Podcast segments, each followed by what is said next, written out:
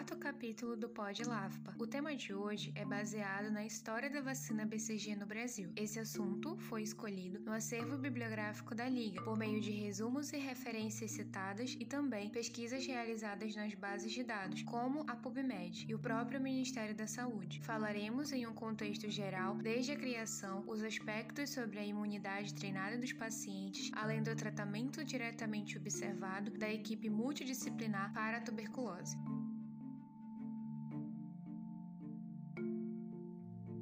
Vacina BCG foi criada pelos pesquisadores por meio de testes com outras bactérias. Conhecida atualmente por se adaptar a cada ser humano e país referente, a BCG foi aplicada aqui no Brasil com uma cepa denominada BCG Moreal. Primeiramente, ela foi aplicada em pacientes pediátricos no ano de 1927. Atualmente, ela é aplicada em crianças de 0 a 4 anos e principalmente os recém-nascidos. O bacilo componente da vacina, ele é comumente chamado chamado de BCG. Ele é utilizado para aplicação aqui no Brasil desde o ano de 1976, quando teve uma atenção maior ao programa de vacinação. Então, para prevenir os seres humanos de manifestações sintomáticas de determinadas patologias, como a tuberculose e a hanseníase, criaram a BCG. A tuberculose, ela se caracteriza por sintomas como tosse produtiva, sanguinolenta, febre vespertina, dores no peito, acompanhada de sudorese noturna e perda excessiva de peso, variando em casos moderados a graves. Entretanto, a gente também tem outra patologia associada à prevenção, né, da vacina. Então a gente também está falando da hanseníase. Essa patologia possui sintomas iniciais como manchas claras e aparência avermelhada, seguida de dores nas articulações e uma alta redução da sensibilidade do paciente. Ela é tratada no meio acadêmico como patologia por infecção de origem tropical, assim como outras da sua categoria.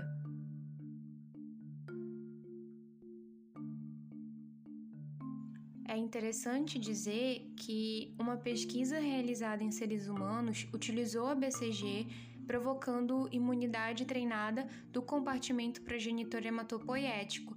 Dentro desse estudo, a conclusão gerada pelos especialistas foi que a memória inata treinada induz alterações funcionais e epigenéticas, que explicam em parte os efeitos benéficos da vacinação da BCG contra as infecções.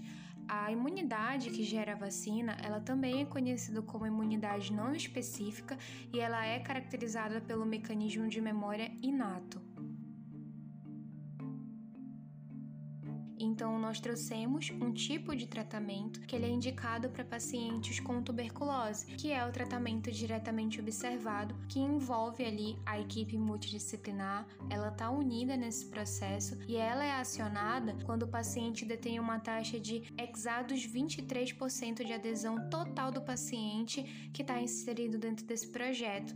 Então, um dos objetivos desse processo é reduzir a taxa de abandono do paciente. Então, os objetivos desse tratamento é melhorar a atenção do paciente por meio do acolhimento humanizado, já que a gente está falando de atenção básica, possibilitar a adesão, garantindo uma cura para esse paciente, interromper a cadeia de transmissão e também é diminuir o surgimento de bacilos que são resistentes, reduzindo a mortalidade, reduzindo o sofrimento humano. E uma vez que a doença é tratada por meio da atenção básica, ela vai reduzir o custo social e também o custo medicamentoso daquele paciente que não pode, às vezes, comprar né, os medicamentos por algum problema socioeconômico.